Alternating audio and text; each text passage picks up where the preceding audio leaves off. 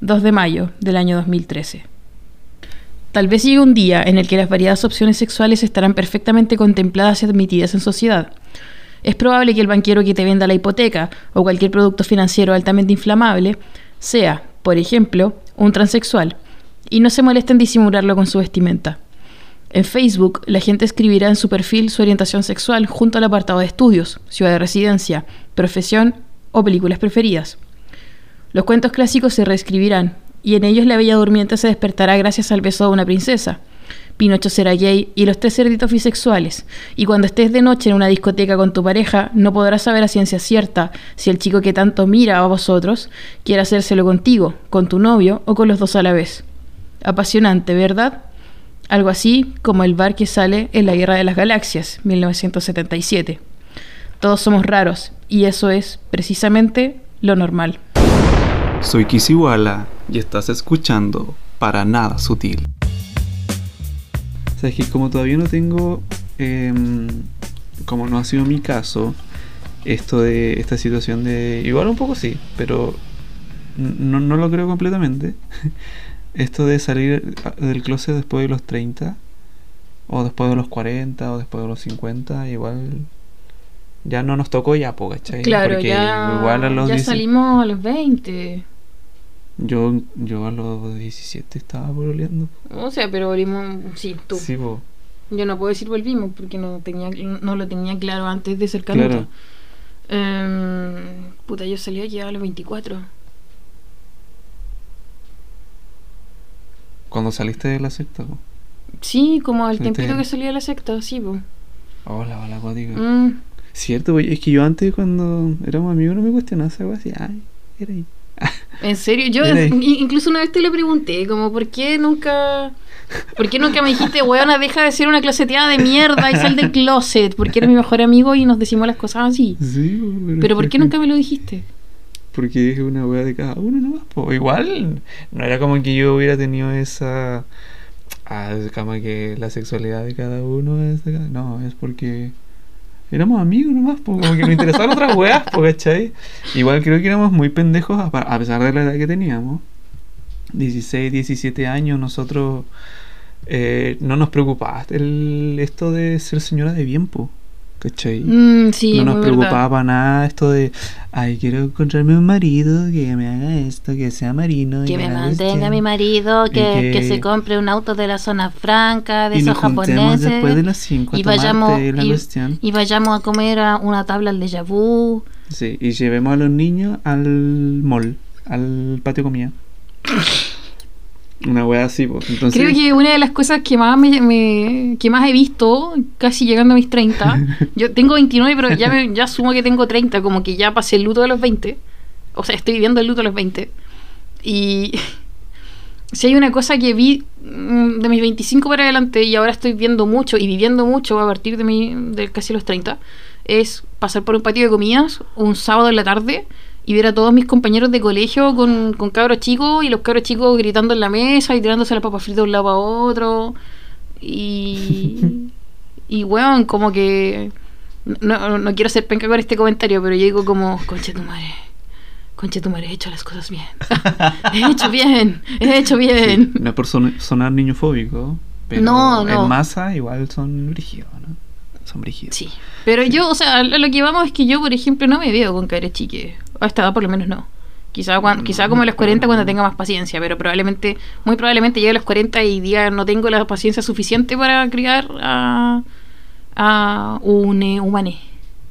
Otra humane. Porque uno que uno sacaba los choros del canasto a la mamá, se los sacaba. sí, sí Yo no sé si me aguantaría yo mismo, siendo yo mi mamá. Yo... aguantarse uno mismo así, y al, y al revés, y en el espejo, viceversa. Pero es que, o sea, a ver, a mí me pasa mucho con mi hermano más chico, porque mi hermano más chico tiene como la misma personalidad que yo y hace la misma estupideces que yo hacía a su edad, entonces sí.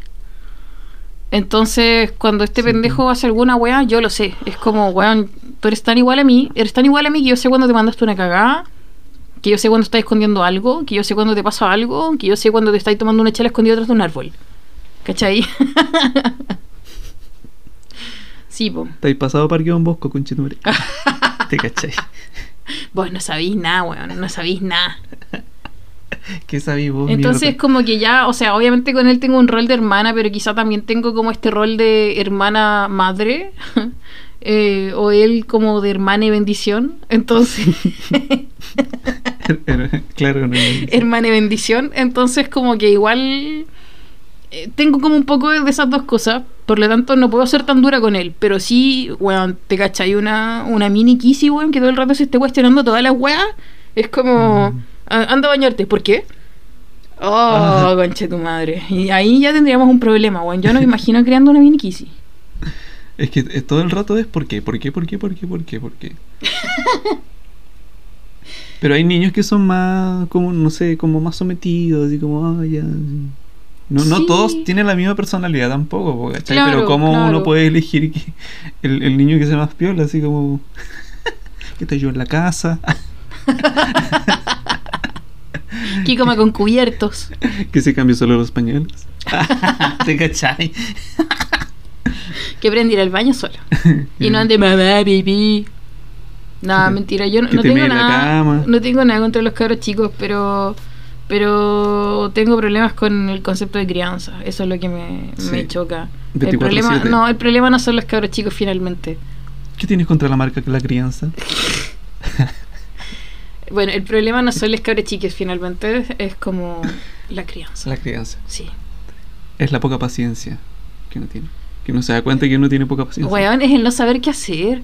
Weón, yo la otra vez te lo, te lo, te lo contaba, o sea, viendo mal como ahora a los casi 30, como que Oh, veo a Lois, veo a Lois y digo, weón, amo a Lois, weón. Es que finalmente eh, está haciendo todo lo que Cada, puede. cada vez que veo a Malcolm es como, weón, empatizo demasiado con Lois. Y cuando Sí, yo era chico, como era que. la villana. Era, era la villana. Era la villana, sí. weón, sí. era fue la villana y uno decía, "Ah, es como mi mamá.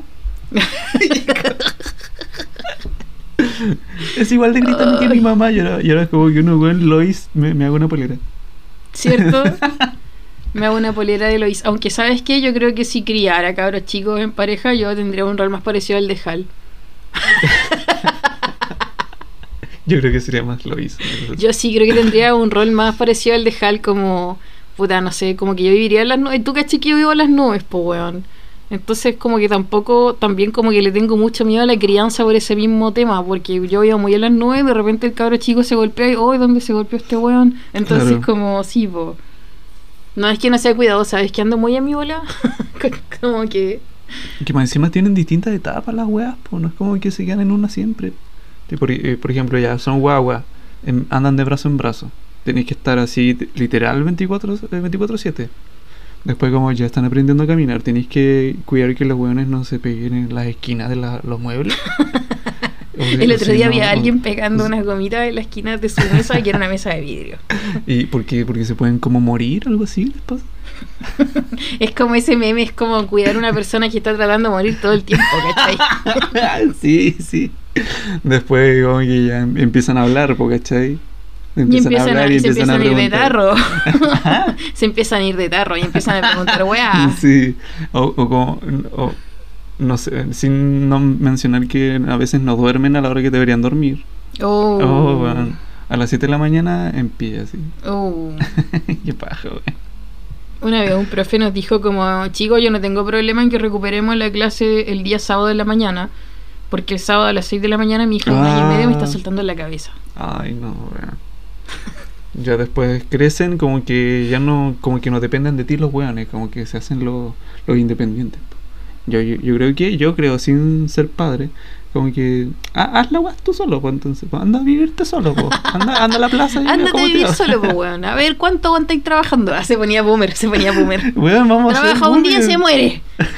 Vamos a ser boomers, weón. Vamos, a ser- weón, vamos a hacer los boomers de ya soy. alguien. Yo creo que ya soy boomer, bastante No, boomer. weón, somos millennials, weón. No te, no te, no te metas en el saco de los boomers, weón. Tú no eres ni machista ni misógino. no. No eres un heterosis. El, el otro día, Ya, ya saliste de la boomer. el otro día fuimos con mi hermana al mall porque quería comprarse unas, unas prendas para hacer un video de, de lo de su academia de, claro, de luna, de Ya. piano, porque tenía que hacer un concierto en vivo con sus alumnos. Y estuvimos toda la tarde ahí, comimos algo en el en- en- ay, no voy a decir el nombre. Pero comimos algo ahí en el patio de comida y, y para decidir la mesa era como, puta, hay muchas bendiciones por acá, vámonos por otro lado. Así como, no, no, no, ahí en esa mesa hay una, justo una bendición al lado, no, no nos sentemos ahí. Y estábamos evitando sentarnos cerca de niños, ¿cachai? Mira, yo el otro día fui Y, con... y espérate, y justo nos sentamos en una mesa y al lado de la mesa había una alumna de la Inés, que era chiquitita. ¡Tía Inés! Y la Inés, Ay. hola. Sí. Estaba su mamá y su mamá tiene una guagua. Oh. Ahí estaba su alumna de la Inés con su hermanito recién nacido. Como... ¿Qué va a decir? Mm, hace unos días también fui al patio de comida y, y andaba de volada con alguien así, de voladas, como que fue como, em, comamos algo, ¿cachai? Claro. Eh, y estábamos tan voladas que, o por lo menos yo estaba muy volada, no sé esta persona, pero yo estaba tan volada que ni siquiera me fijé en qué mesa nos íbamos a sentar, si había niñas, si no había niñas, yo quería comer, weón. Estaba volada, quería comer. Ah, claro, pues el bajón eh, es fuerte, es real. Además que, weón, se acabó la pandemia, weón, se puede salir a comer, me importa un pico si me voy a comer un, un completo, un bar cutre de la Rasuri, weón. Yo quiero salir a comer, weón. Quiero salir, quiero salir, quiero salir. en el carioca. en el Carioca, en el Mocambo, en el Rilano, En el... eh, Ay, no se me ocurre nada. en las brujitas. En las brujitas, en, en- en- en las diablas. Las cachorras. Ah, ya. Ay.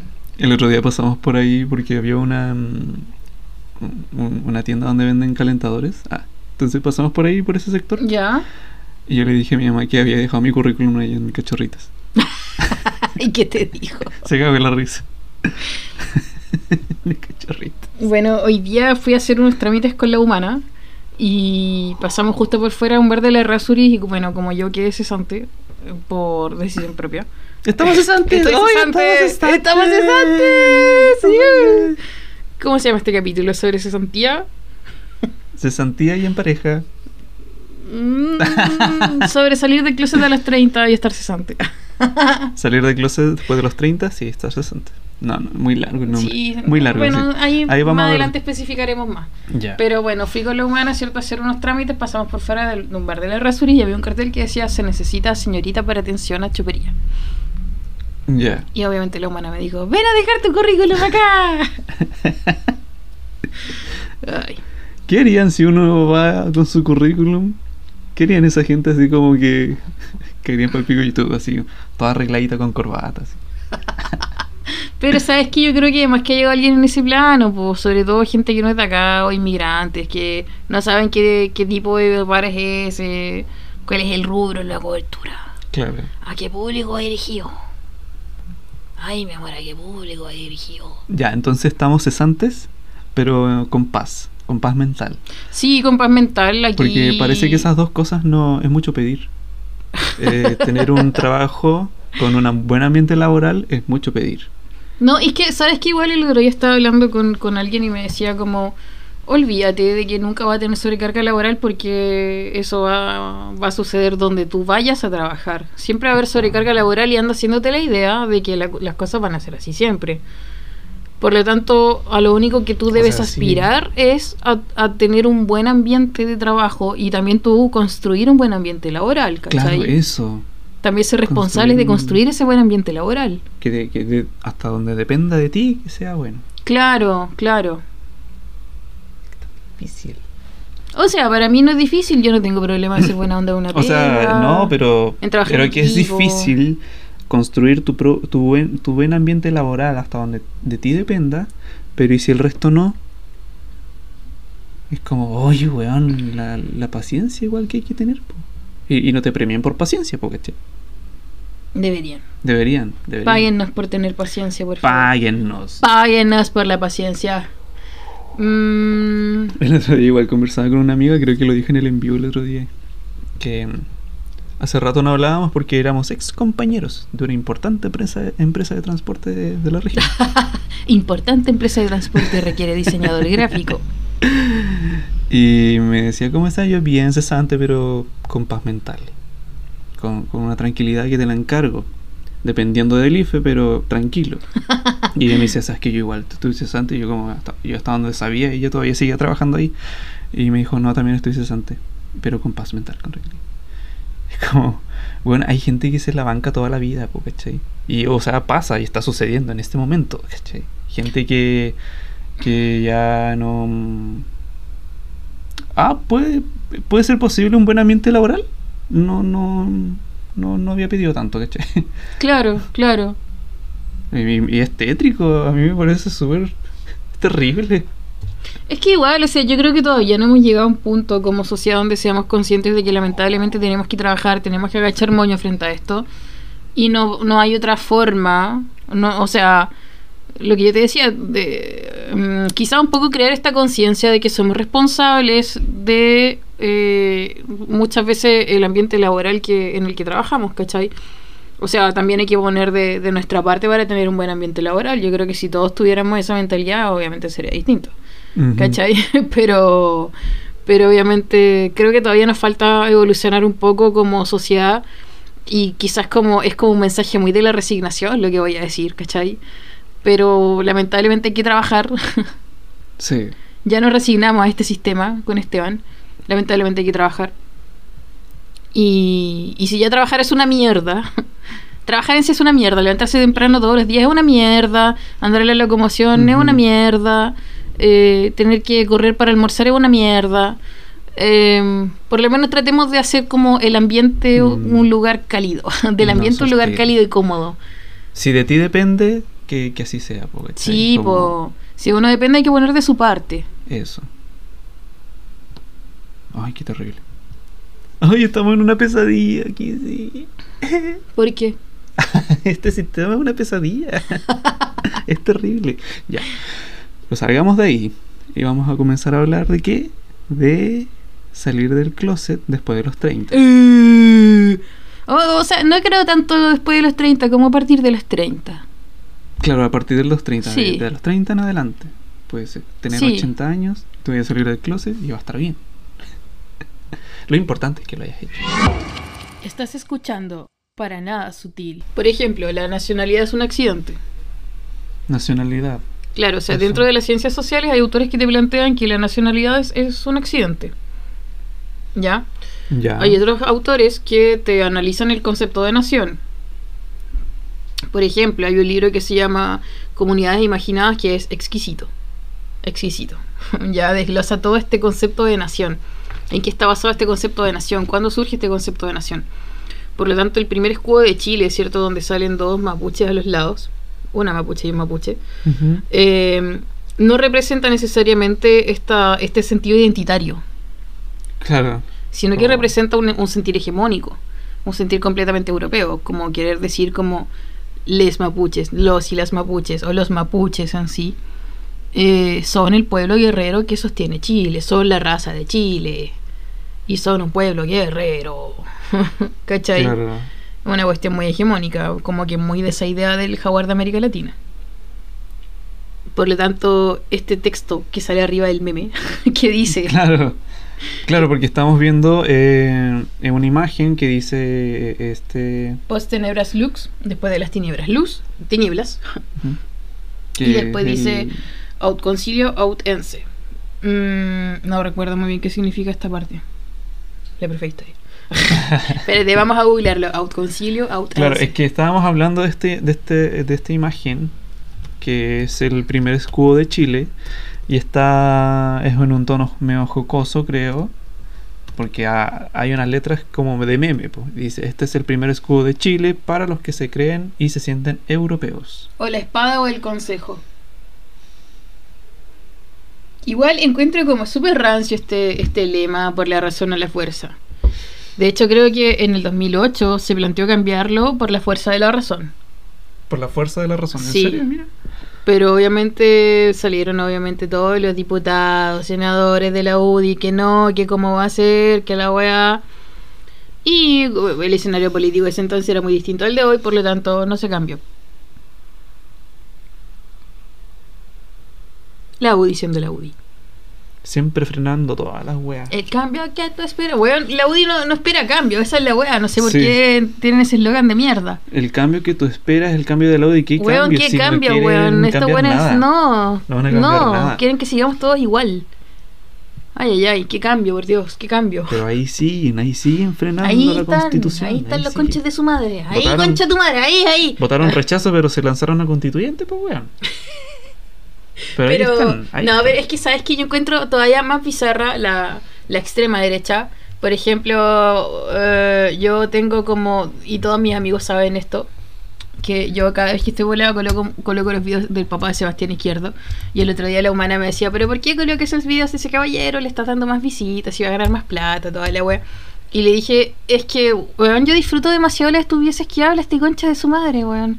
Como eh, hay un video donde parte hablando de Dios, de que su hijo se va a enfrentar a la justicia y que tiene la misma serenidad con la que se enfrentó Claro. Arturo Prat. Y no, po, weón, no, Arturo, en la batalla de Arturo Prat. Y después anda, fariseos, fariseos. O sea, se mandan Esos unos conchas su madre de los jesuitas y la weá. No, no he conocido a un jesuita que no sea un conche su madre. Y Java es un conche su madre porque estaba buscando darle a la gente canastas familiares con orientación de género. Que conche su madre. Y Arturo Prat era un hombre hermoso. Y Arturo Prat murió con orgullo en la batalla y el viejo conche tu madre nunca estuvo ahí, weón. No, weón. Un chiste. Un chiste de la derecha en Chile. saltando de, de libro en li- es que es- ese es el fiel reflejo de la derecha por ejemplo yo, lo- yo el otro día llegué a esta reflexión de mierda que, que no sé si lo, lo vas a compartir conmigo pero es que creo que los líderes o no sé los líderes políticos estos personajes de extrema derecha yo creo que ellos saben que se van van a tener como, no sé, estos especies como de debate, intercambios de opiniones con, con gente más progre, ¿cachai? Que no pueden quizás eh, tener estos intercambios de ideas con, con, otro, con, con personas de, de, de otras eh, posiciones políticas, pero los seguidores de, de estas personas de extrema izquierda, de extrema derecha, son terribles. Son simios. S- son terribles. No, no son tan terribles como, como estos. No son tan terribles como estos líderes o estos rostros de la extrema derecha, como lo son sus seguidores, ¿cachai? O sea, sí, po, pucha, yo me acuerdo que el año pasado en un congreso de un profe que habló sobre las derechas en Chile, como la historia de las derechas en Chile, eh, hablaba mucho de esto, o sea, la derecha de ahora se diferencia por qué tan cerca de Pinochet te sientas.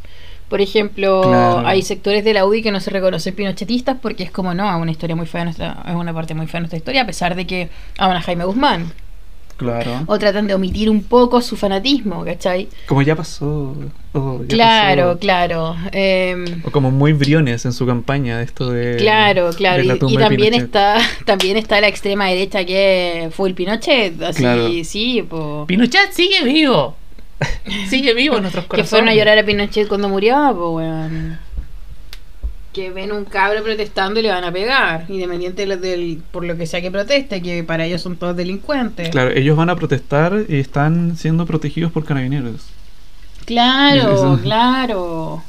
sus marchas, sus marchas pencas de cinco personas, están siendo escudadas por un Por carro, por un carro lanzaguas. ¿Contra quién están marchando entonces? Esa no es una marcha, ¿cuándo ha sido una marcha eso? Ay, ay, ay. Qué disperso esto. Ya, volvamos al tema, tema. al tema principal. El tema que vinimos a hablar. Sí. El armario. Qué fome decir el armario, el closet. Pero Narnia. creo que- pero el, el closet es como una palabra en inglés, ¿o no? ¿Mm? La palabra en inglés, Julia. Entonces la palabra correcta sería armario. El ropero. El ropero. El ropero. Eso, el ropero. Bien. Bien, me gusta el ropero. Salir del ropero. Salir del ropero a los 30. Am,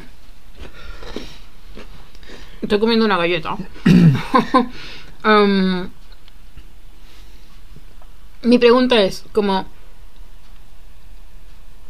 eh, o- o creo que la, la- principal pregunta que muchas veces uno se hace es como, incluso siendo nosotros de la, de la Diversidarks, eh, como finalmente a qué edad eh, determinas tu orientación sexual. Es interesante Claro. Obviamente para la, no sé, para la generación de mi hermano chico está bueno este tema. te- Se cagan de la risa hablando, o sea, Escuchándonos hablar hablar nosotros, sí. Pero eh, finalmente, por lo menos nosotros que somos de esta generación, ¿cierto? Donde eres esta generación muy binaria, ¿cachai? O eres o no po. eres, ¿cachai? También, también va esto como... Estamos como- saliéndonos de eso, po, de Claro. esa visión binaria. Y nos cuesta todavía. Ujú, nos cuesta Entonces bastante. dentro de eso también está esto como de definirse eh, bajo una orientación sexual. Hay, hay harto prejuicio también. O sea, yo igual tengo caleta de prejuicios, ¿cachai? Con, con respecto a que, ah, ya eres hetero, entonces ya nunca más podéis cambiar tu, tu orientación sexual. O sea, como... Claro, claro. Eh, yo creo que rompí mucho con este prejuicio cuando me tocó estar con COVID en la residencia sanitaria y no tenía nadie con quien hablar y no tenía nada que hacer. Entonces me puse a pensar muchas weas y gracias a la fiebre tuve epifanías bien interesantes. Cocoy, cocoy. Entonces, eh, yo personalmente llego, llego a esa conclusión. Creo que finalmente... Tener COVID es el ayahuasca de ahora. tener COVID es el ayahuasca de ahora. O sea, finalmente como que concluí en que, por lo menos para mí, es una hueá muy personal, es una tontera quizá encasi- encasillarme en una orientación sexual. ¿Cachai? Sí. Aunque lo sigo haciendo, pero... Sí, igual. Pero Igual finalmente, finalmente es una tontera como definirse, yo soy así, no voy a cambiar nunca, porque finalmente uno, finalmente, finalmente, finalmente, estoy diciendo finalmente. Finalmente, finalmente. Una Eh, boletilla, pero no, no se tanto. Después, después uno cambia. Todo el tiempo uno está cambiando. Todo el tiempo estamos tomando decisiones diferentes. Estamos probando nuevas cosas, estamos viendo cosas nuevas. Y es que también somos, es que no somos robots tampoco, po. ¿Quién nació consecuente en, en su vida? O sea, Nadie. ¿pensáis igual desde que naciste? Eh, somos más, más parecidos a lo orgánico que a lo, a lo, a lo- a robótico. Es que finalmente somos orgánicos. Somos desechables. Eh, busqué en, en Google, busqué en Google eh, salir del closet después de los 30 y Ya. aparecen un montón de artículos. Entonces, aleatoriamente, aleatoriamente elegí uno que se llama eh, Cambio de vida, salir del, del armario a los 40 años. Uh, a los 40. Sí. Eh, es, es bastante cortito, se los voy a leer, pero eh, más adelante toca los puntos, posibles efectos, por ejemplo, en la pareja, eh, posibles efectos en los hijos.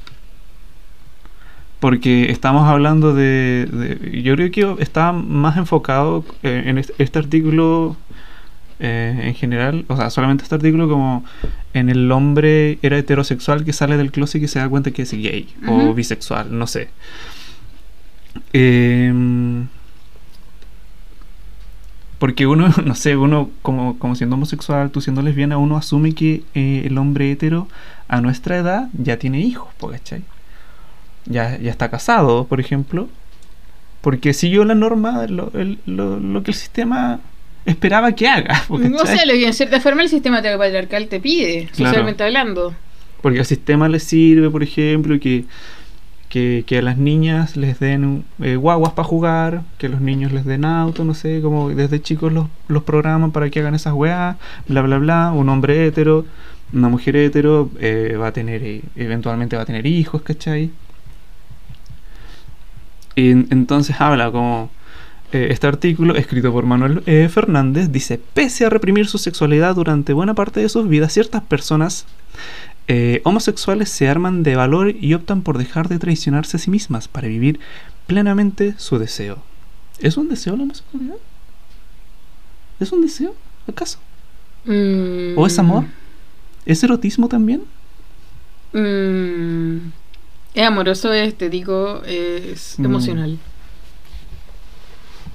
Es todo eso. Es sexual muchas veces, no siempre. Sí, po. No es siempre. erótico también, no- Mm. fuera de, del ámbito amoroso. po. El problema puede aparecer a la hora de gestionar esa salida del armario, del ropero. ¿Cómo reacciona la pareja? Y los hijos. Otorgamos a la sociedad un enorme poder sobre el individuo. Aunque nos consideremos modernos, el que dirán, entre comillas, condiciona la vida de millones de personas en las diferentes culturas del planeta. En Occidente, en este efecto, En este efecto condicionante de la sociedad ha perdido eh, parte de su poder, pero pese a ello, sin ser conscientes, seguimos interiorizando ciertos dogmas hasta convertirlos en nuestros propios sensores. Nadie, a no ser que haya hecho un trabajo personal, es, es inmune a la autocensura. La sexualidad humana ha sido siempre la primera diana de los tabúes y dentro de ella la orientación sexual se ve se lleva la palma. Eh, pese a todo, llega un momento en ciertas personas que se anima a dar el paso. Se acabó de vivir en la mentira, se dicen ellos mismos. Y acá viene el punto de posibles efectos en la pareja. Decirle a tu pareja que la dejas porque has conocido a otra persona le dolerá. Pero si le dices que la dejas porque te has enamorado de alguien de tu mismo sexo, hará que además se sienta profundamente engañada. Entre comillas dice, ¿nada de lo que vivimos era real? Será la duda más frecuente que rondee su mente. El golpe es muy duro y la reacción posterior puede, puede eh, eh, ser de varios tipos. Es frecuente que en un principio sea explosiva y colérica, eh, lógica reacción humana ante la sensación de engaño. Pero a partir de ahí, y siempre dependiendo del carácter y el nivel de madurez de ambos, esa rabia podrá serenarse y transformarse en comprensión, comprensión, o bien perpetuarse y terminar afectando a los hijos, claro, en caso de que la pareja tenga hijos. Claro. Afortunadamente, tras el shock eh, inicial, existen varios casos en los que ambos han podido hacer la transición de eh, pareja a amigos. No obstante, también hay en, los que el rencor ha envenenado toda posible relación posterior. Bueno, ¿sabes qué? Igual creo que vi un poco esto. Mm, ¿En qué sentido? En el Eh, sentido de que eh, estuviste en una relación heterosexual antes de, de esta segunda salida del closet. Sí, weón. Eh, esto, esto igual tiene mucho que ver con la segunda salida del closet también. Pues imagínate las personas que tienen que salir por segunda vez del closet en su vida. Y es como, bueno, ya, pues déjate de huevear, pues. Es como, bueno, estoy en todo mi, en mi legítimo derecho a hacerlo. Pues, ¿A quién le importa lo que yo haga? ¿A quién le importa lo que yo diga? Yo soy así, Sí. así seguiré, nunca cambiaré. Y todos me miran y me miren y... ay. Posibles efectos en los hijos. La noticia de, su- eh, de que su progenitor es gay tendrá un efecto en los hijos bien diferente dependiendo de la relación eh, de los padres. Si la pareja no, eh, no se repone del golpe y opta por odiar al otro, esta emoción se trasladará a los hijos, haciéndole mucho más difícil la asimilación de la realidad. Se verán atrapados entre dos fuerzas, su propio proceso de adaptación al cambio y el problema entre sus padres.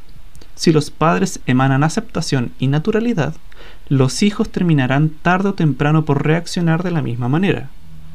Tengamos en cuenta que ellos necesitan, eh, lo que ellos necesitan es tener a sus progenitores cerca, accesibles e im- implicados. El hecho de que con quien se acuesten esto será un tema secundario y no debería importarles tampoco.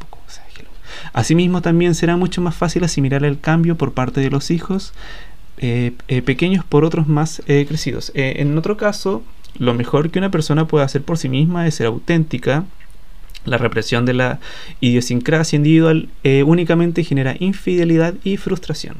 Así que pese a que tu entorno eh, también necesita un tiempo lógico para adaptarse, no pares y sigue adelante cuando creas que ha llegado el momento. Contar con apoyo psicológico te será eh, de gran ayuda en este proceso. Porque sí, francamente, eh, es terrible eh, que todavía tenga que ser tema el salir del closet. Yo estoy demasiado en contra. eh, con, con- como que tenéis que mandar un anuncio en el diario que eres gay. O sea, No es que yo estoy muy en contra de que tengamos que salir del closet. Sí. O sea, ojalá que llegue en un momento en que ya nadie tenga que salir del closet, que no es sea que, necesario. que- que la eh, yo siempre cuento esto, pero mi hermano chico ya no, en closet no existe. Claro, y quizás este artículo de, de qué- de qué año es, ¿cachai? Porque, Claro. Porque los hijos de que, que hablan acá igual se lo podrían tomar de, no sé, de, de- de otro punto de vista, porque es una generación más nueva. Pero baja también porque se quedan como más con la mentalidad de los padres, po, de la madre, del padre. Y si es un concha su madre.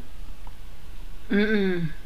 Bueno, El asunto que yo te decía es que, es que, claro, yo cuando salí de casa de Dios, este, yo estuve en una relación heterosexual por tres años. Y cuando terminé con esta persona, igual fue difícil, pues bueno.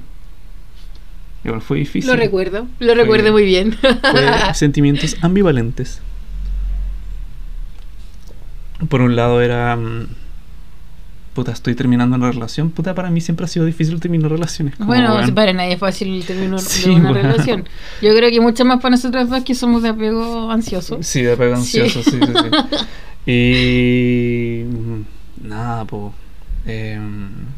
por otra parte, igual era como... Bueno, como mi libertad, ¿cachai? Como- al fin como que me siento bien conmigo mismo y, y claro, em, terminar y después como empezar a rearmarse, como, ok, ¿qué, ¿cuál parte de mí es verdaderamente yo y cuál era la otra parte que tengo que deshacerme de esa parte y que era para agradar al resto, básicamente? Claro. ¿Cachai?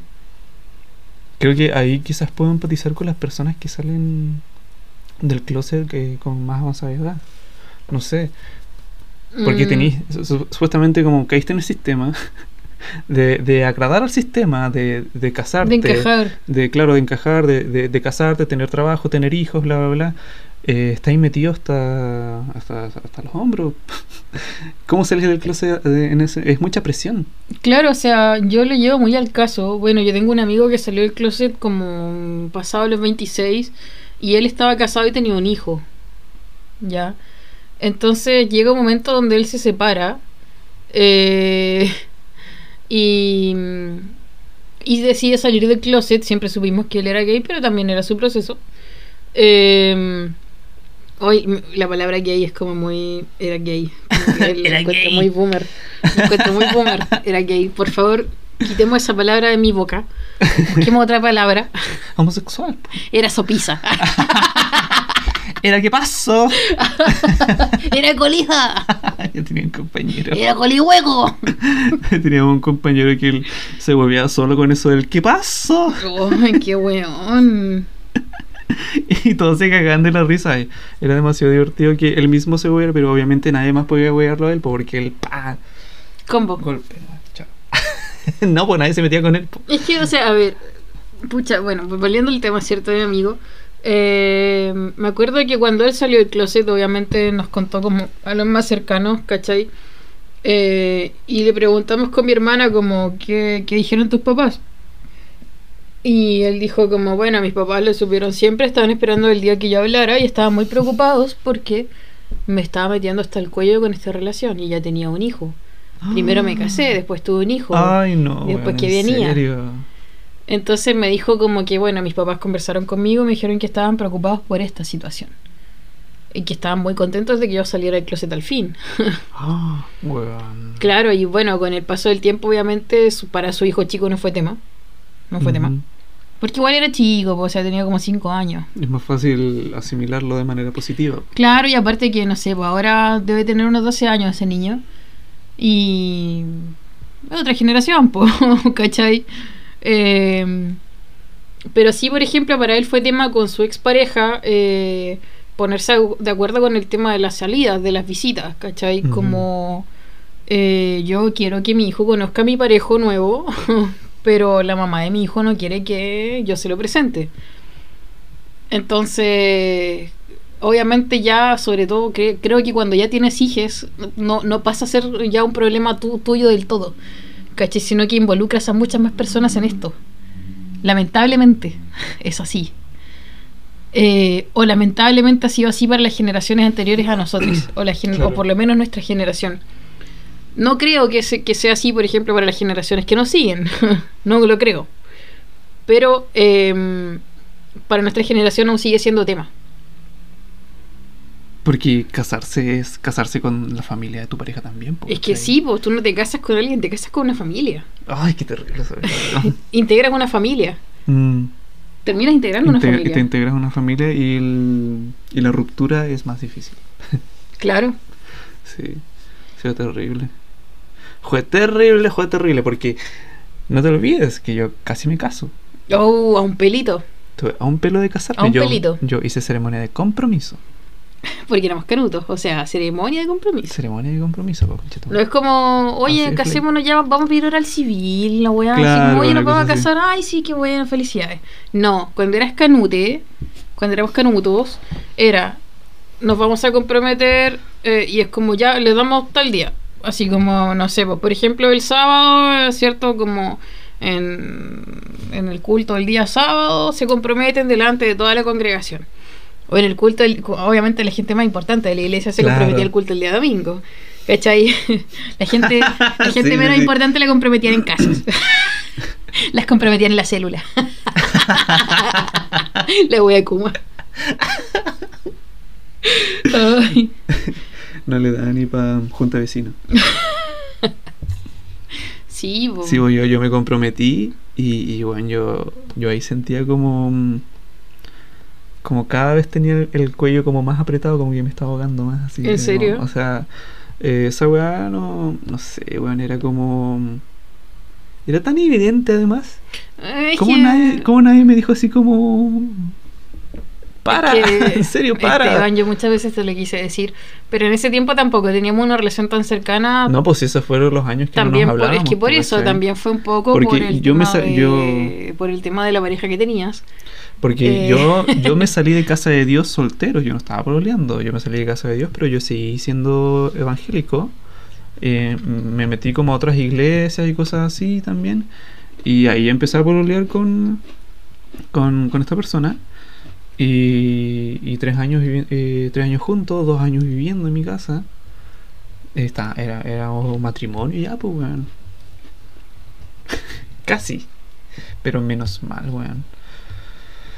El, esa, esa desesperación repentina que te viene de repente, o sea, desesperación repentina que te viene de repente, Eh, desesperación repentina que viene de, De repente. repente. que como, weón, estoy eh, dejándome llevar por un impulso que no es mío, sino más bien porque quiero agradar al resto, y estoy haciendo lo que, lo que el resto está esperando que yo haga, ¿cachai? Y así como se puede llamar este capítulo. Desesperación repentina que viene de repente. Dos Sí. puntos, salir del closet a los 30. ¡Uh! ¡Uh! ¡Qué buen nombre! Espérate, lo voy a dejar anotado en el, aquí en el Google Keep. me gusta, me gusta, me gusta. Desesperación Desespera- repentina que viene de repente. Salir del closet a los 30. Weón, ahora, ahora uno se ríe porque ya pasó. Ya pasó lo feo, po. Estás en una zona de. eh, en, en una zona de, de- de- de tranquilidad. Pasó hace un par de años atrás. También estás en un ambiente de confianza. Y. Y me da lo mismo que, que, que- la gente lo sepa, ¿cachai? Cuanto más lo sepan, mejor. O a sea, mí me importa un pico quién lo sepa y quién no lo sepa. Sí. De hecho, ha sido bien interesante porque eh, la humana, ¿cierto? Muchas veces la humana siempre me da la mano en la calle. Y hasta ahora no había tenido una relación donde alguien me diera la mano en la calle. ni hombre ni mujer. Siempre es como, puta, suéltame, weón. No quiero que me toques. ¿Cachai? Ay, igual te da la mano antes. Pero éramos amigues. La wea amigas. Una vez te di la mano así como para que tú te des una vuelta. Así como el, como el baile ese. No sé, yo le tomo, le tomo la mano al Kisi para que se dé una vuelta, se gire, eh, tomamos de la mano y el Kisi como, ¿qué me estás haciendo? y, no, y no se dio vuelta nunca. ¿cachai? Como, ¿Qué me estás haciendo? ¿Qué me haces? ¿Qué estás haciendo? ¿Por qué me estás tomando la mano, weón? Ay, pero. a ¿Qué- ver. ¿Cómo se, ¿Cómo se sintió así como te tomaron de la mano y tú como, ¿qué? ¿Para qué? ¿Qué tengo? ¿Me, Sí, quiere- po. ¿Me quieres sacar una basura? ¿Qué? ¿Te, No, te sea, odias mis que- manos? Es que como que ¿No me diste la. ver? Como que me diste la mano y no entendí lo que querías hacer. Que te empezaste a mover y fue como, ¿qué está haciendo este weón? Por eso fue como, güey, ¿qué estás haciendo? ¿Qué ¿qué estás haciendo? No, pero ahora, tu humana te, te dio la mano Sí, en la calle. me dio la mano en la calle y de hecho la, la primera vez que lo hizo, yo le mandó un audio, estaban comentando esto. eh, la primera vez que lo hizo, eh, Saliste a la calle. O sea, salieron a la calle, se tomaron de la mano. claro, no me sentí incómoda para nada, pero sí caminamos como dos cuadras, no, mentira, caminamos harto. No, Camin- ya, 23 pasos. No, La cami- verdad. caminaba mucho más que dos cuadras.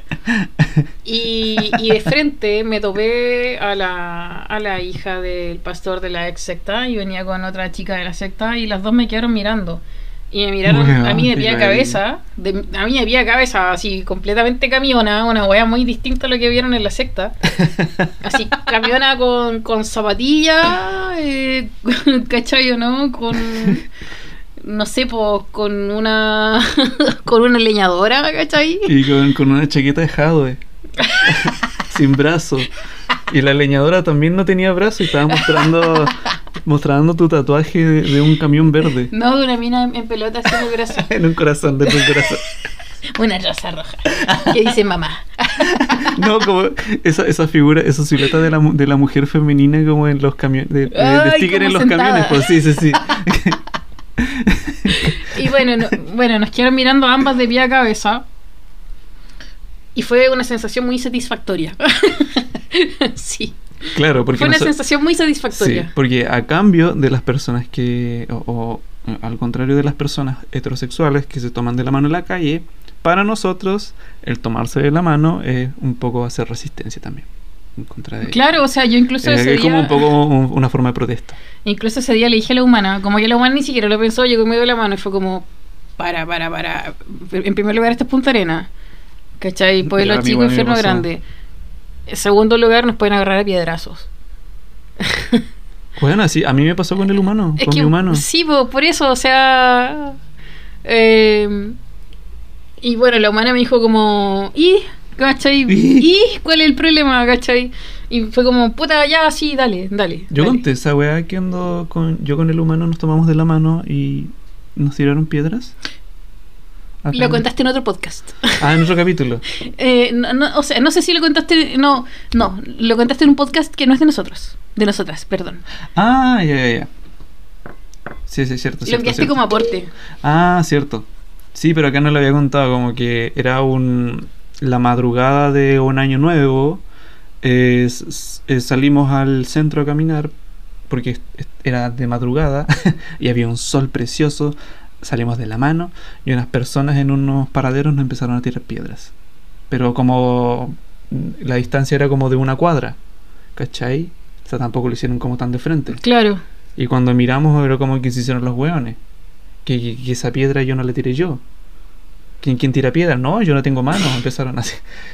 Pero siempre me ha dado miedo la reacción de la gente, ¿cachai? Porque la gente es Mm. violenta, ¿cachai? O sea, a mí me pasa que no. Yo no. En, sí, como que me he dado cuenta, ¿cachai? A Y, y es el miedo que tenemos nosotros, nuestra generación Sí, de nosotros, po, ¿cachai? Como... Ahí andamos de la mano, somos súper rebeldes. O incluso, o- incluso como que mi mamá muchas veces me decía como que yo no tengo miedo de que tú seas como sea, yo tengo miedo de lo que te pueda hacer la gente. Mm. Y mi abuela me decía lo mismo, así como como que nosotras no tenemos miedo con que te gusten Sí. las minas, pero pero nos da miedo a la gente, El otro ¿cachai? día tuve una conversación con mi mamá y me dijo lo mismo. ¿En serio? Me dijo lo mismo. Es que cuando mi hermano salió del closet, eh, mi mamá como que tenía miedo de que mi hermano se vistiera de mujer. Porque me dice, porque me dijo, seriamente Ay. me dijo, porque a ellos los matan. Y fue como, wow. Sí, po. porque ella, mi mamá viene de otra generación, porque Claro, claro. Entonces, me pasa que, de hecho, me, me pasó mucho con mi abuela, que hace como tres años atrás hubo un ataque lesbofóbico y salió en la Bueno, sí. tele, Pero sí, a mi hermano una vez igual le forraron, po, ¿cachai? serio? Pero en otra parte, sí. Y mi mamá como eh, con, llorando así me dijo como, y te van a haberlo notado, porque. Que él era gay, po. Que no era como otros hombres, po. Entonces le sacaron la cresta. Y fue como, wow, o sea, eh, creo entender de dónde, de dónde viene todo eso, ¿cachai? Es que, como te decía, o sea, hace como tres años atrás hubo un ataque lesbofóbico, salió en todos los medios, salió la tele, mi abuela ve Sí. pura tele.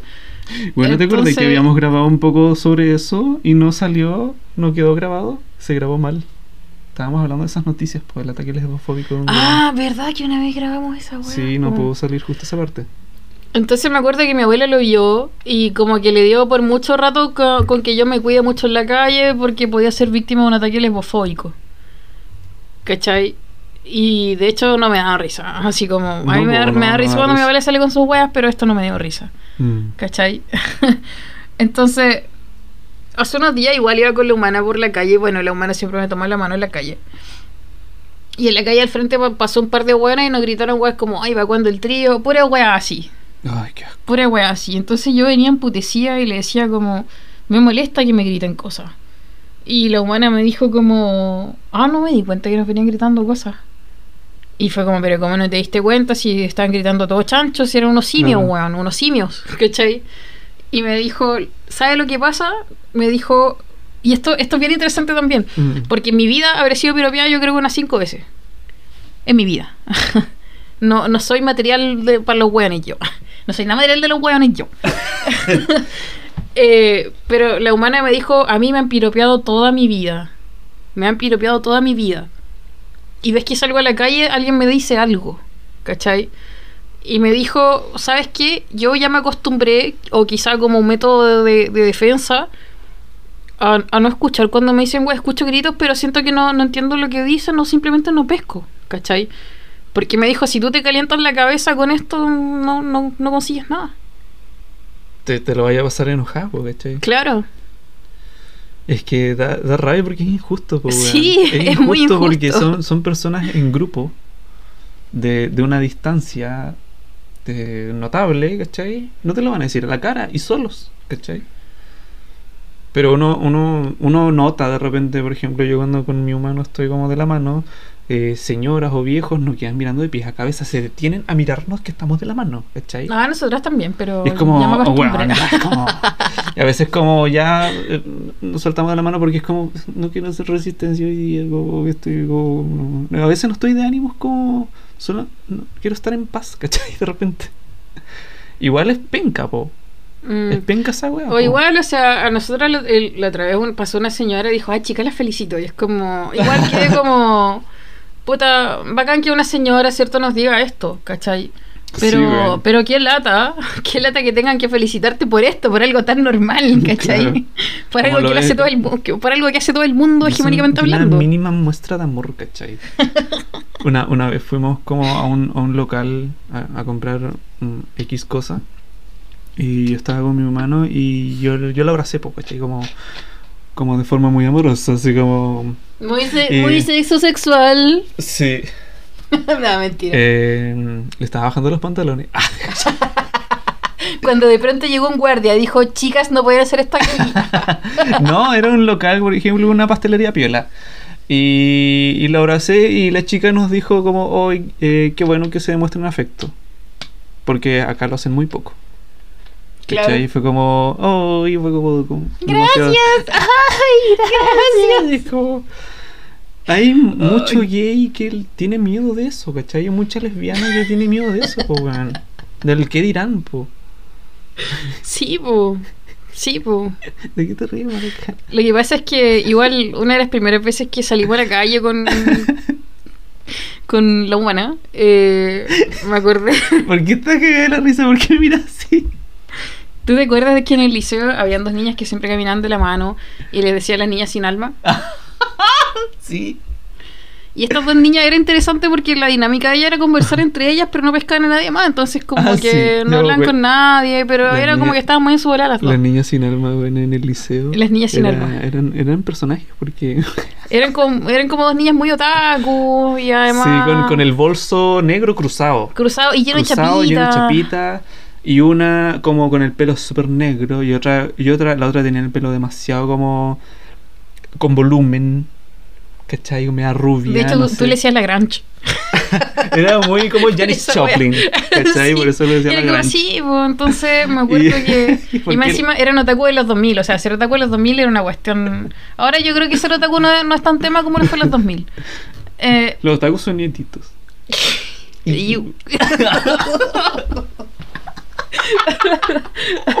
no sé si tienen tanto respeto. Entonces ya, lo que pasó fue que eh, venía, ¿cierto?, de la mano con la humana y veníamos caminando rápido porque íbamos al paradero y como que íbamos en la hora toda la wea. Y de repente como que nosotros veníamos caminando y agarramos, como veníamos las dos juntas, agarramos como casi todo el espacio de la vereda. Y de repente vemos que viene un caballero también rápido, así apurado. Y no pude evitar hacerme la imagen de cuando de repente ibas caminando solo por un pasillo del liceo y de repente aparecían las niñas sin alma. y te las tenías que tomar. ¿cachai? Ay, no, me van a robar el alma. Ay, y me empecé a reír así. Y la humana me decía, ¿de qué te estás riendo? y no sabía cómo explicarle lo de las niñas sin alma. Y le dije como, dame tiempo para articular esto. Ay, porfa, y cuando sepa, y Cu- cuando sepa cómo, cómo articularlo, te cuento, ¿cachai? Pero después le conté la historia de la niña sin alma, ¿cachai? Weas que pasaban en el colegio. Es que me, me gustaba mucho como el- de, de los tantos sobrenombres que le teníamos a las personas. Que, que- y el de las niñas sin alma era como el, el- el mi favorito porque Hasta las profes Eh. le decían las niñas sin alma. y eran dos niñitos otaku. ¿cachai? Eran dos niñas otaku que andan de la mano todo el y día. listo. Eso era Pero todo. todos sabían cuando se peleaban.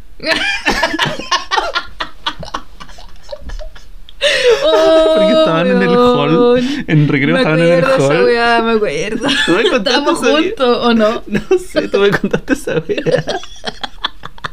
¿Por qué?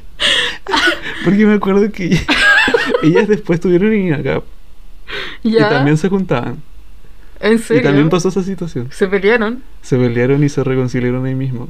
Lo que pasa es que eh, en un recreo estas dos niñas se pelearon una vez. po, y todo el liceo se enteró que ¿Y, se y- pelearon. y por qué, ¿Y por qué sabes que se pelearon? Porque se estaban reconciliando.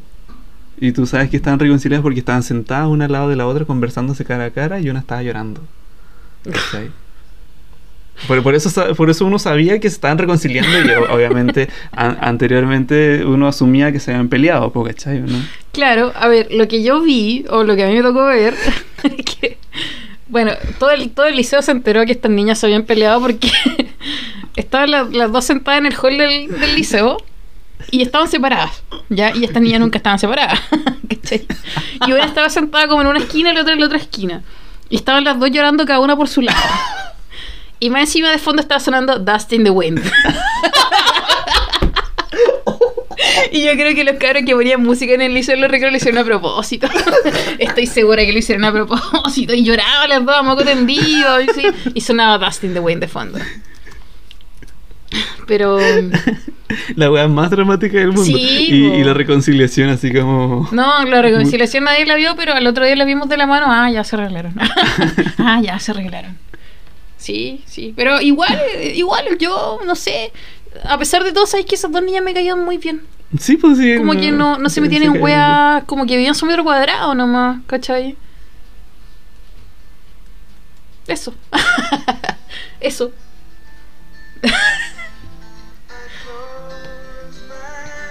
Voy a tener que ponerla de fondo cuando estemos contando la, la historia. 20 segundos si no nos suelta copyright. Siempre que escucho eh, Kansas con esa canción, eh, me acuerdo de la niña sin nada. Ay. Dust in the wind.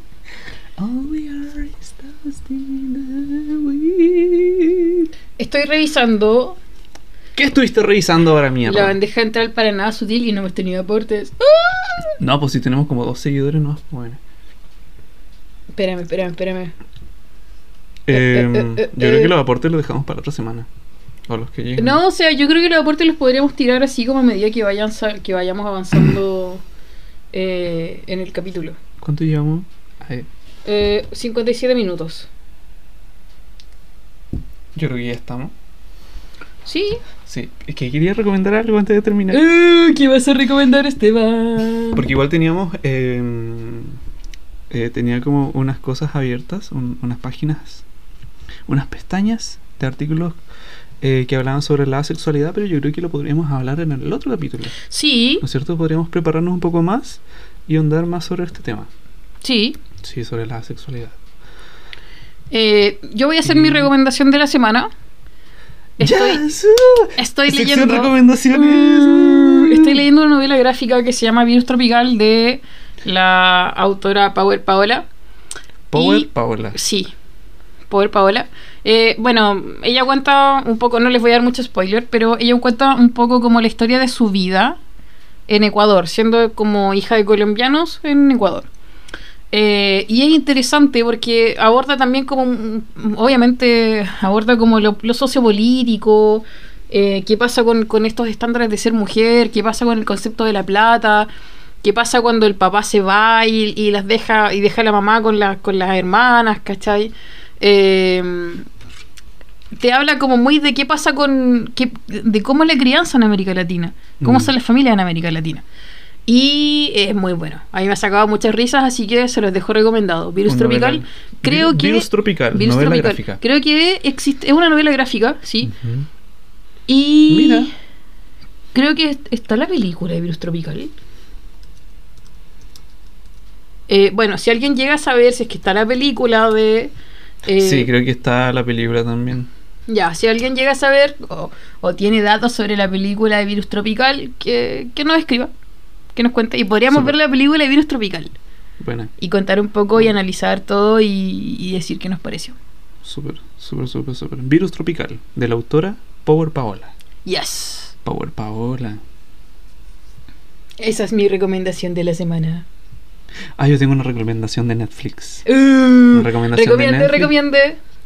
Eh, es que Netflix eh, estrenó un tráiler, el primer tráiler de Pray Away, un documental dirigido por Christine Stolaskis, Stolakis, algo así, focalizado en los sobrevivientes de la terapia de conversión y en los antiguos líderes del movimiento de la terapia para curar la homosexualidad.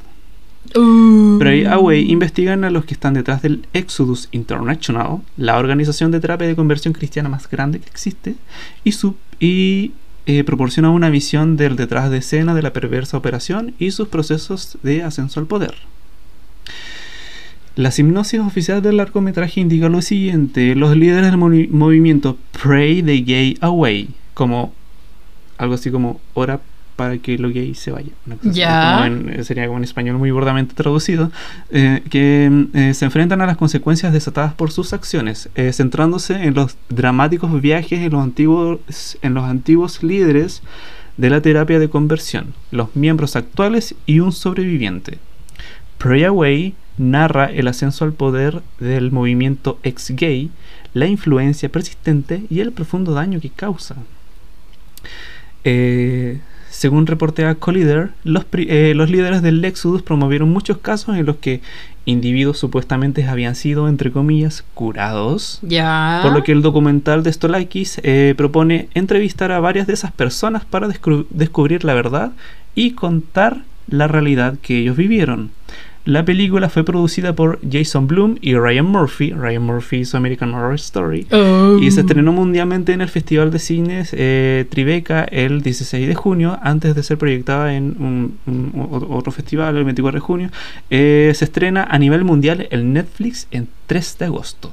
Uh. Pueden buscar el tráiler que está bastante bueno. El tráiler eh, eh, eh, es escalofriante. Buscan Pray Away. Lo, lo compartiste hace unos días. Sí, lo había compartido en Facebook. Uh, está muy bueno. Está muy bueno. Está muy así bueno. que el 3 de agosto por Netflix, eh, de cabeza a, a mirarlo. Anótenlo, déjenlo en su agenda, en el calendario, en lo que tengan a mano, en un posit, lo que sea. Lo que sea. 3 de agosto. Pray Away en Netflix. Uh. Uh, en Netflix. Netflix. Bueno, esas son nuestras recomendaciones de la Me, gu- me semana. gustó, esa- me gustó esta sección. ¿Recomendaciones? Como, sí, cortita, así. eh, piola. Sí, sí. sí. Recomendaciones de la semana. Re- Podríamos Sí. recomendar cualquier cosita, un Y- libro, una película, música. Sí. Tú te vas a basar en puros libros. Ya, ya lo veo, así como yo me voy a basar en películas. O en anime. Oh. no, mentira. No estoy viendo mucho anime, solamente Shingeki. Bueno, para mí empezar a ver Shingeki es ver, ver mucho anime. es demasiado, demasiado Es que- nipón para mí. Es que, ¿sabes qué? Yo creo que Shingeki sale un poco del... Sale del estereotipo de, de los personajes de anime, de los, del resto de los anime que hay. ¿Cachai? Como... Bueno, esta es otra historia aparte, como de... Sé que es anime también, pero está muy bien pensada. Pucha, yo el único anime que he visto es Evangelion, así que... eh, ¿En qué capítulo vas de Shingeki? Shingeki voy en el 6. De hecho, como que ahora podría decirle a la humana que después de grabar veamos un par de capítulos de Shingeki, porque igual como que me dan ganas de avanzar un poco con la serie. Todavía no me engancho, no te voy a andar con weas. Pero, eh, puta, ¿por qué están escuchando esa música de fondo? Nos va a saltar copyright. Copyright. Copyright. ¿Qué música de fondo? I don't wanna close my eyes. no, no lo escuché estoy sordo. Bueno, es que, ¿sabes qué? Yo vi Chingeki así igual como a, obligado. Un amigo me dijo, Juan, mira Chingeki es la mejor serie de anime. Y este Juan eh, era cero a recomendar weá. Y me dijo, tiene 12 capítulos. Y yo como la huevonao vi hasta el capítulo 12. Y yo decía, ¿cómo va a terminar esta weá? Si está en lo mejor. En el capítulo 12. Y no, pues me di cuenta que la weá tenía como 22 capítulos la primera temporada. Y quedaban más capítulos. Y, y ahí me quedé enganchado. Con una mentira. A base de mentira. A base de mentira. Sí. Guillermo Culiao, gracias. Yo, mira, yo voy a ser súper franca con esto. He visto anime porque he estado con humanas que me, me convencen para hacerlo. Eh, por ejemplo, con es que es divertido también. que, ya, por ejemplo, con Esteban hemos sido amigos toda una vida, amigas toda una vida. Toda una, Toda una vida, Esteban era fanático de Evangelion cuando yo lo conocí y tenía los mangas de Evangelion, tenía todo. Em, y nunca quise ver Evangelion con Esteban. Nunca me nació ver Evangelion con Esteban cuando Esteban. Nunca me, produci- no- nunca me propusiste ver Evangelion, pero tampoco me llamaba la atención. Tampoco te iba a decir un día, ¿y por qué no me muestras Evangelion? ¿Cachai? No. No, nunca te, te hostigué con Evangelion. Ni siquiera te hostigué con ninguna serie de anime. No, que- no, para nada. Eh, pero sí, cuando estuve con una humana me convenció para ver Evangelion y lo vi y sí, me gustó un poco. Mm, un poco, todavía no lo entiendo, yo creo que nadie lo entiende. No, pues esa weá es imposible. Pero, ¿tú viste la película? Sí, ¿Viste la película? sí, po. Ah, bueno, viste la película. Bueno, es surrealista, pero a cagar, o sea. Eh, mm, sí, sí, sí. Eh, y ahora estoy viendo Chingeki también por petición de la humana, no por petición de la humana, sino porque finalmente la humana me convenció. Como, veamos Chingeki, veamos Chingeki, veamos Chingeki. Y fue como, en un momento fue como, mm, ya, sí, sí, podría ver Chingeki contigo. Y estamos viendo Chingeki. Mm. Bueno, yo lo estoy viendo por segunda vez con mi mamá. Mi mamá me pidió ver Chingeki. Porque un día le estaba, estaba en Etcétera TV y yo estaba pegadísimo. Y mi mamá decía, ¿cuál es esa serie? Y yo, como es Chingeki. Y la quiso ver y lo empezamos del principio. Terminamos a antes de ayer la segunda temporada. Y quedó mal, así como, wow. Mi mamá otaku. Mi mamá es otaku. Medio Taku. Mary-chan. Mary-chan. Ya, oye, dejamos el capítulo hasta acá. Sí. Eh, bueno, queden atentes. Este recién es el primer capítulo. de- el, el primer capítulo de la segunda temporada. Queden atentes porque vamos a estar tirando, ¿cierto? Algunas historias. Vamos a tener nuestro capítulo en esta temporada sobre cuerpos disidentes. Sí. También. Sí. Así que cualquier aporte, comentario que nos, quieran, que, nos quieran enviar sobre corporalidades disidentes, ya sea desde su perspectiva, eh, desde su experiencia de vida, lo que sea, bienvenido. Aquí es todo bienvenido. Todo es bienvenido. Así es. Muchas gracias por escuchar. Y gracias por seguirnos y por estar pendientes de cuándo íbamos a subir nuevo capítulo y por escribirnos y contarnos que les gusta mucho el podcast y que nos quieren invitar a tomar un día. Sí, así que los lunes creo que vamos a tener más seguido eh, Instagram en vivo. ¿Sí? ¿Sí? Sí. El lunes vamos a tener Instagram en vivo para que sepan. ¡Woo! Y eso pues chiquillas. Eso que eso. Adiós. Que tengan un buen fin de semana. Tomen harto, droguense harto, salgan No, del closet no todo lo que tengan tengan caña, que por salir. favor, no, que no tengan caña. Ya te expliqué lo que pasa con el tema de la caña. Ya. Es que ya no estamos en edad de tomar Mistral. Hay que empezar a tomar piscos un poco más caros. Porque somos señoras de 30 Sí, años. somos señoras de 30 años. Adiós. Adiós.